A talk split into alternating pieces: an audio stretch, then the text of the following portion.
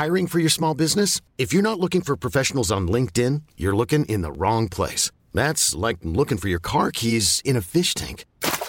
LinkedIn helps you hire professionals you can't find anywhere else, even those who aren't actively searching for a new job but might be open to the perfect role. In a given month, over 70% of LinkedIn users don't even visit other leading job sites. So start looking in the right place. With LinkedIn, you can hire professionals like a professional. Post your free job on linkedin.com slash achieve today.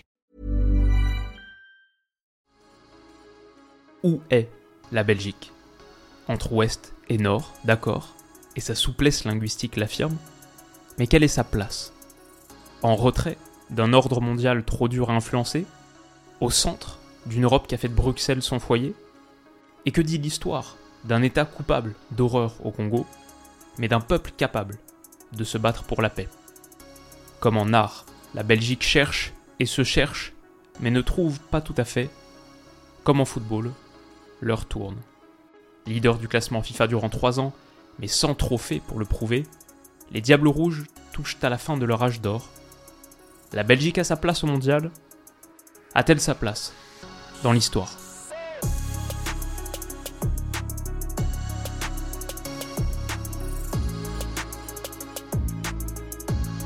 Les amis, bienvenue. J'espère que vous allez tous très bien, très content de vous retrouver aujourd'hui pour cette nouvelle vidéo et ce neuvième épisode de Mondial consacré à la Belgique. La Coupe du Monde c'est dans 15 jours à peine à partir d'aujourd'hui. Euh, et je suis super content de parler de la Belgique aujourd'hui. Un de mes pays préférés, le pays de, moi je pense mon artiste préféré. Vous avez vu une petite allusion dans l'introduction, il y a aussi quelque chose dans le décor. Depuis un moment maintenant, peut-être que vous l'avez déjà remarqué. Mais ouais, en tout cas, la Belgique, comme d'habitude dans le cadre de ces vidéos, on commence par l'ambition. Quelle doit être l'ambition des Diables Rouges au mondial? Et comme d'habitude, on jette un petit coup d'œil à l'histoire. Ce qui est intéressant avec la Belgique, c'est qu'ils ont joué beaucoup de Coupes du Monde. On le voit ici, ils ont participé à quasiment toutes les premières, à part en 1950. Mais ils ont dû attendre 40 ans avant leur première victoire en Coupe du Monde. C'était ici, en 1970, l'édition mexicaine. Avant ça, il y avait zéro victoire sur leurs quatre premières participations. Bon, ensuite, ils ont eu un très très beau moment dans les années 80 avec déjà, on ne le voit pas ici, mais une finale du championnat d'Europe des Nations, une finale de l'Euro 80 perdue contre l'Allemagne de l'Ouest, et donc cette première demi-finale de Coupe du Monde 1986. Superbe photo, c'est l'époque de Jean-Marie Pfaff, bien sûr, le gardien du Bayern, Eric Gerrits, le grand Eric Gerrits, ici au centre de l'image, le superbe Enzo Schifo, Euh, Kullmans, entre autres, la première génération dorée belge au tournant des années 80. Ils sont éliminés en demi-finale donc par l'Argentine de Maradona, futur vainqueur. Au tournant du millénaire, il y a une grosse période de vide, non qualifiée pour les éditions 2006 et 2010.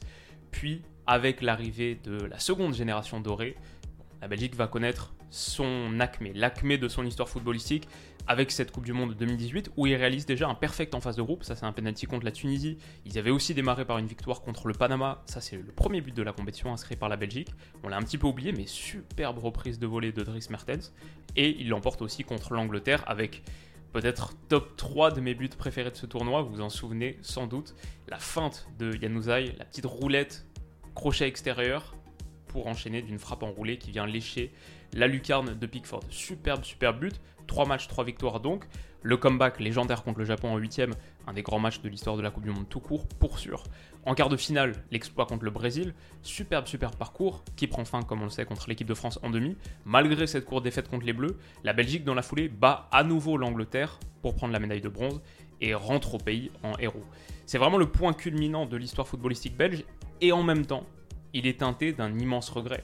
Est-ce que ça, c'était pas le moment? Est-ce que cette tête d'Umtiti qui prive la Belgique d'une finale contre la Croatie, c'est pas finalement le drame d'une génération dorée qui perd de plus en plus de son éclat depuis, où on assiste à une succession de déceptions? Déjà cette défaite contre la Suisse, alors que la Belgique mène 2-0, elle finit par s'incliner 5-2 en Ligue des Nations 2019 la sortie de route piteuse contre l'Italie, Euro 2020-2021 en quart de finale, puis un nouveau crève-cœur contre la France, ça c'était sur la dernière Ligue des Nations en 2021, la Belgique mène 2-0, finit par s'incliner 3-2.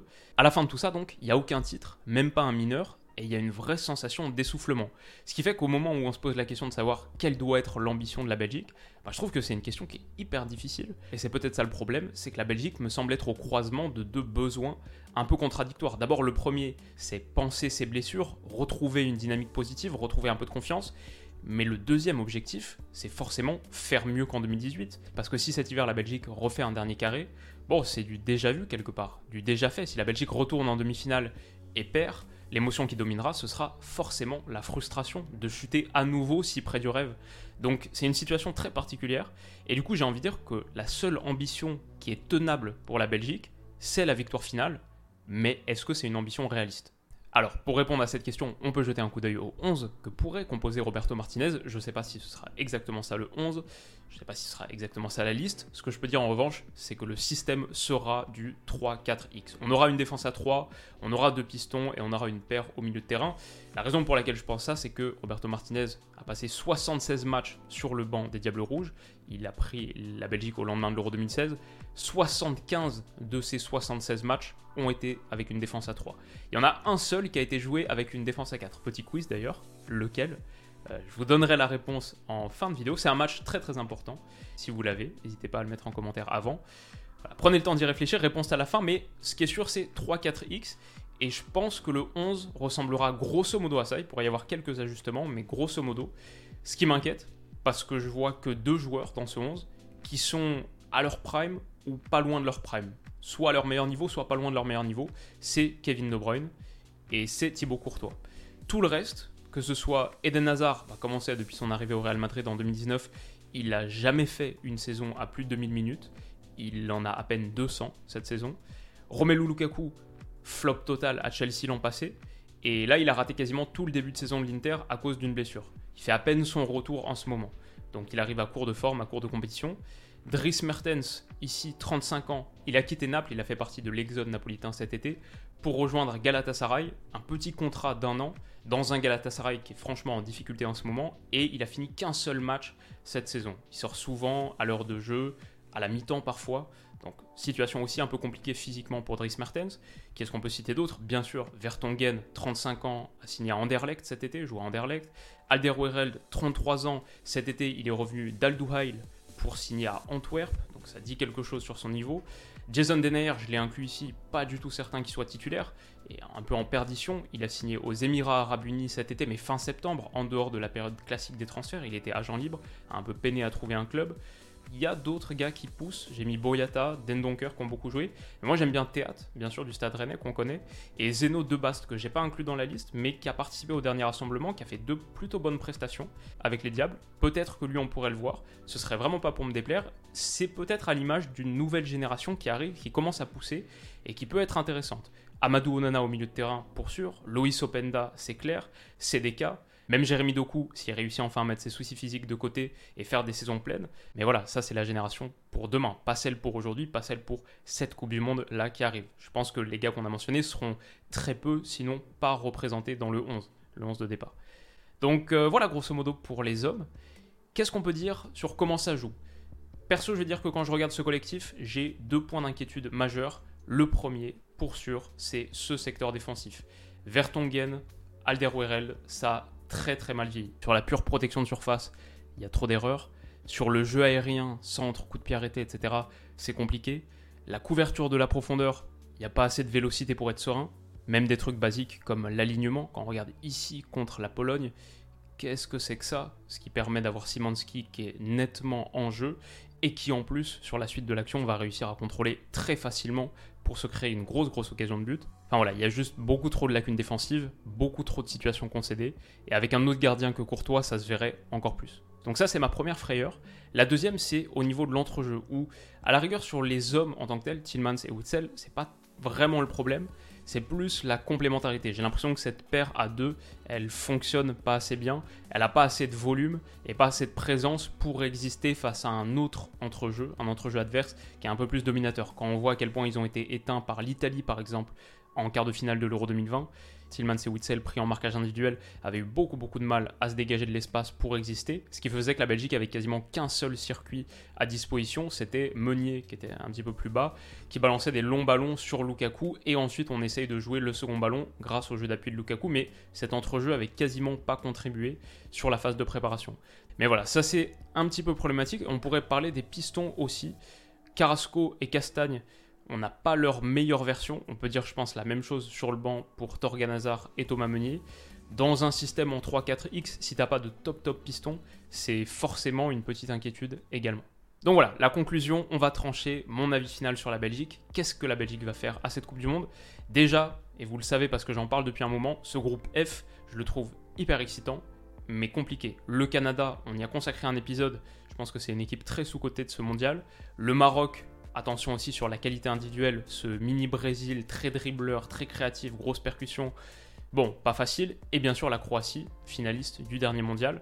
Je vois quand même la Belgique se qualifier, mais ça va pas être évident. Et si derrière la Belgique se qualifie, elle a quasiment le pire tirage qui existe parce que placée dans le groupe F, elle jouera soit le vainqueur du groupe E si elle finit à la seconde place, soit le deuxième du groupe E, on le voit ici, si elle finit à la première place. Pas de chance, le groupe E c'est le groupe Allemagne-Espagne. Il peut toujours y avoir une surprise. Pourquoi pas le Japon dans ce groupe d'ailleurs? Japon qui est assez intéressant, une des nations que j'ai vraiment envie de voir sur ce mondial. Mais voilà, il y a des chances qu'en gros, même si tu finis à la première place, ce sera soit Allemagne ou Espagne dès les huitièmes de finale. Tout de suite un très très gros huitième de finale sur cette Coupe du Monde, mais difficile pour la Belgique. Donc je suis pas 100% pessimiste, la défense me fait peur, je pense qu'on en a bien parlé, il y a des problèmes tactiques, mais après voilà, c'est du foot de sélection, et il n'y a pas grand monde qui est collectivement impressionnant en ce moment, en sachant que la Belgique, en attendant, a le meilleur gardien du tournoi à son prime, et à Kevin De Bruyne. Juste avec ça, tu as un minimum de solidité et un minimum de créativité. J'ai envie de dire aussi que même contre l'Italie, ce match qu'on référence régulièrement, où la Belgique souffre et fait pour moi une mauvaise prestation d'ensemble, elle génère quand même deux fois plus d'expected goals que l'Italie. Elle rate déjà sept très très grosses occasions, vous vous en souvenez peut-être, à l'heure de jeu. Il y avait eu un, gros déluge d'occasions ratées, notamment de Romelu Lukaku, qui avait coûté cher, et on l'a un peu oublié. Donc pour moi, cette Belgique a juste trop de talent individuel pour finir les rencontres totalement muettes. Elle va se générer des occasions, ça c'est sûr. Elle a l'expérience des grands rendez-vous aussi. Déjà joué une demi-finale de Coupe du Monde. Est-ce que ce sera suffisant pour battre potentiellement l'Allemagne ou l'Espagne? Bon, c'est forcément un gros match-up, mais je veux dire, pourquoi pas? C'est pas deux sélections qui arrivent non plus en mode foudre de guerre à cette Coupe du Monde, qui ont roulé sur le foot international depuis quelques années. Ils n'ont pas beaucoup, beaucoup de certitudes non plus. Je pense que la Belgique part d'un peu plus loin cette fois, mais ça lui donne aussi l'avantage d'avoir un peu moins de pression, d'être un peu plus masqué.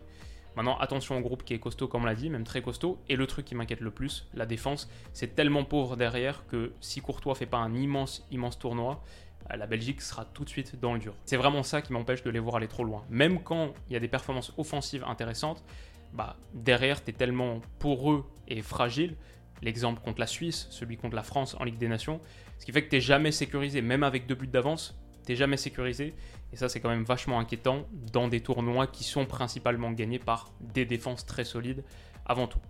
Donc, euh, mon prono, c'est que quart de finale, c'est un peu le niveau maximum pour cette Belgique, vraiment maximum, et ça pourrait même s'arrêter avant, parce que le groupe est compliqué, parce que le huitième de finale, quoi qu'il arrive, sera très dur.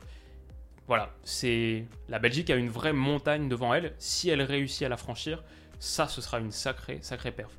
J'espère pas que la Belgique prendra ce mur. Moi, comme vous savez, je suis français, mais la Belgique, je pense qu'il y a un petit lien particulier déjà parce qu'une grande partie d'entre vous êtes belge, une grande partie de mon audience qui est belge, genre 20%, un truc comme ça.